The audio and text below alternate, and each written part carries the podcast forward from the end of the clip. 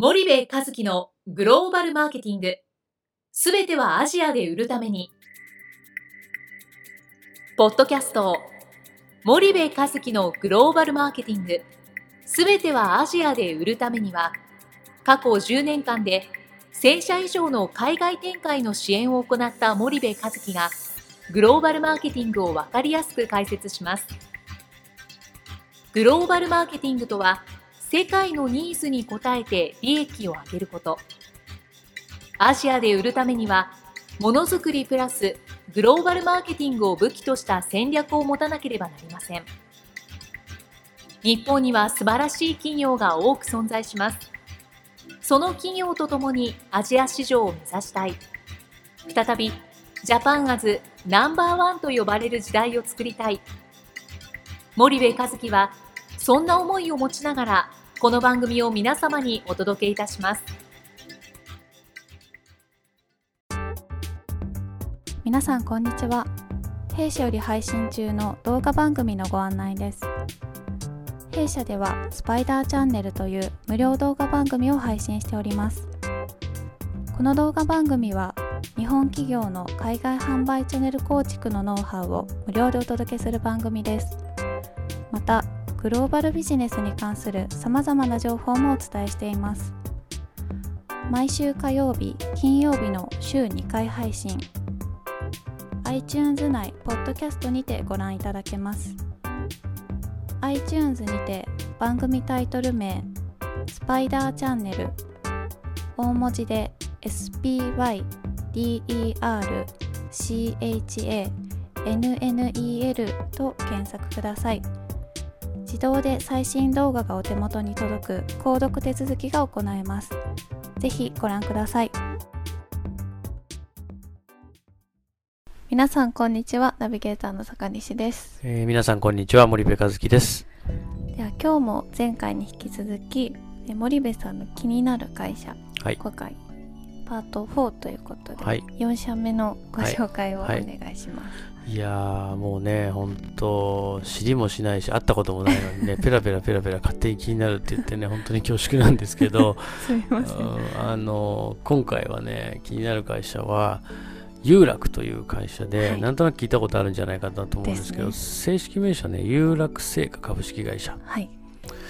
えー、東京の会社なんですけどね、はい、えー、昭和30年設立、はい、資本金1140万円、はい。えー、事業内容は菓子製造販売です。はい、菓子屋さん、えー、菓子屋さんですね、はい、で年商は97億弱、はい、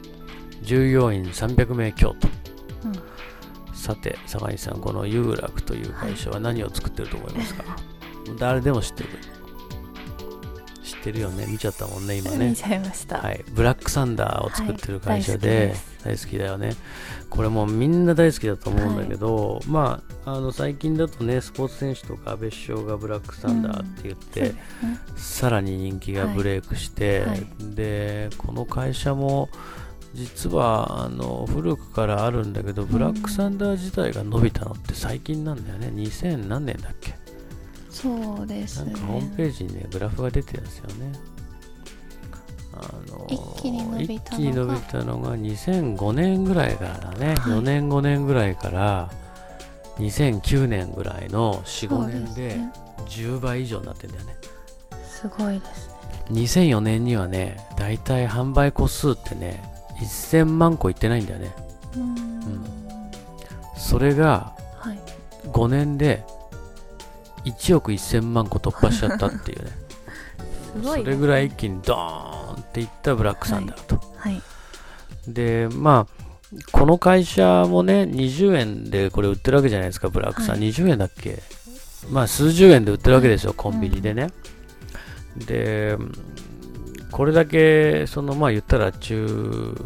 小企業、中堅菓子メーカーが日本でこれだけのポテンシャルを出してて、で、まあ、チョコを作ってる会社だと僕が日本で一番好きなチョコレートの会社、はい、チロルチョコっていう会社なんだけども、はい、その会社の次ぐらいに僕はこのブラックサンダー作ってる京楽が好きで、はい、でこういう会社の商品こそもっともっと海外に出るべきだし、日本の中でね日本のその消費者飽きるから、はい、ブラックサンダーだけ出してても絶対売れないんですよ、うん、でこれブラックサンダーなんとかとかさ北海道に行ったら抹茶なんちゃらサンダーとかホワイトなんちゃらサンダーとかいっぱい出てくるんだけど、はい、結局まあブラックサンダーが一番美味しいなと思うんだけどもね、うん、僕はね。なんだけどまあ新商品出していかないと、なかなかこう飽きられちゃう中でね、頑張るんだけどふと成長著しいアジア新興国なんかに目を向けるとね、はいはいこういう会社にはチャンスはすごいいっぱいあって、ただやっぱり悲しいがなこれぐらいの中堅規模の会社だと、海外に対する知識なんてないわけですよ。ノウハウなんかないわけですよ、どうやってチャンネルを取ったらいいか、下手したら MT と TT の違いすら分かっていないっていう会社もねこういう中堅企業には珍しくなくて。で結局どういうことが起きるかっていうと、まあ、このシリーズで何回も言ってる日本とか海外の輸出入商社に販売して、はい、以上売り切り。あとは勝手によろしくお願いしますと、はい、どこの国でどれぐらい売れてるかはなんとなく分かってるけども、はい、じゃあどういう中間流通事業者を通じてどういう小売にどういうふうに並べられてどういう消費者がそれを買って何を持ってるかなんていうことはメーカーが全く分かっていない、うん、港から港のビジネスやっちゃってるわけですよね、うんはい、それが僕の言う輸出ビジネスっていう非常に古いモデルのビジネス、でモデル自体は輸出でもいいからチャンネルビジネスをやらなきゃいけなくて、うん、チャンネルビジネスっていうのは自分たちの商品がどういう流通事業者を通じてどういう小売にどういうふうに並べられてどういう消費者がそれを手に取って何を持ってるのかっていうことを、日本でやってるように当たり前にやってるように把握するビジネス、うんはい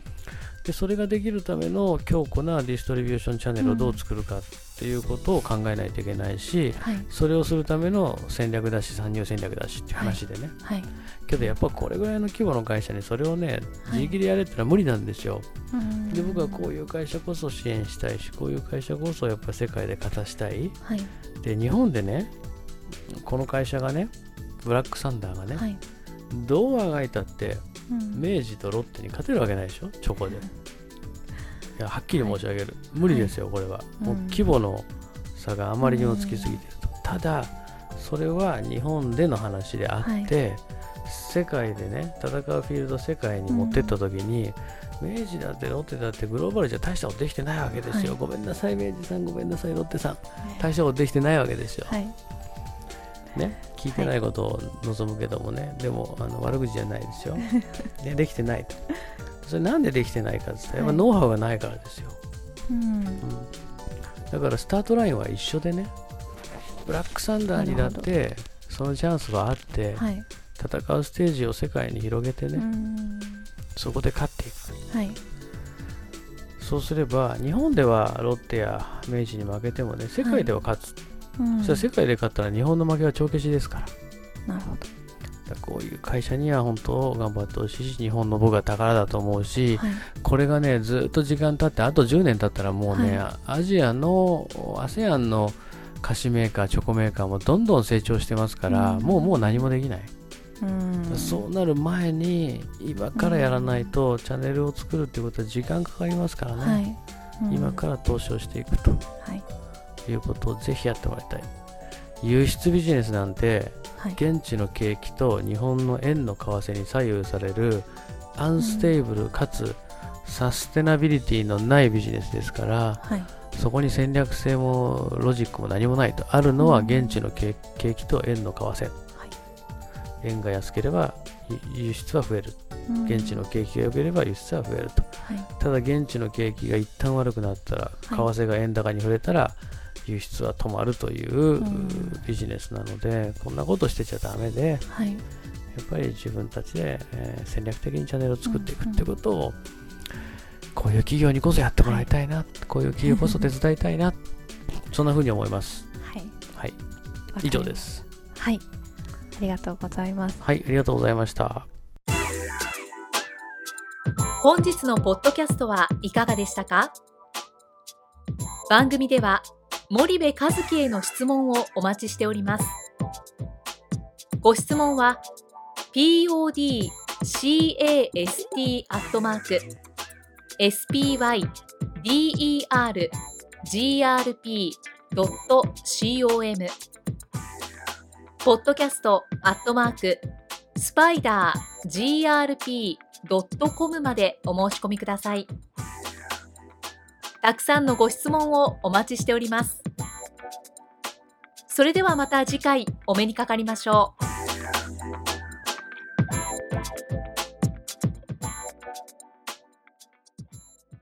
森部和樹のグローバルマーケティング。この番組はスパイダーグループの提供によりお送りしました。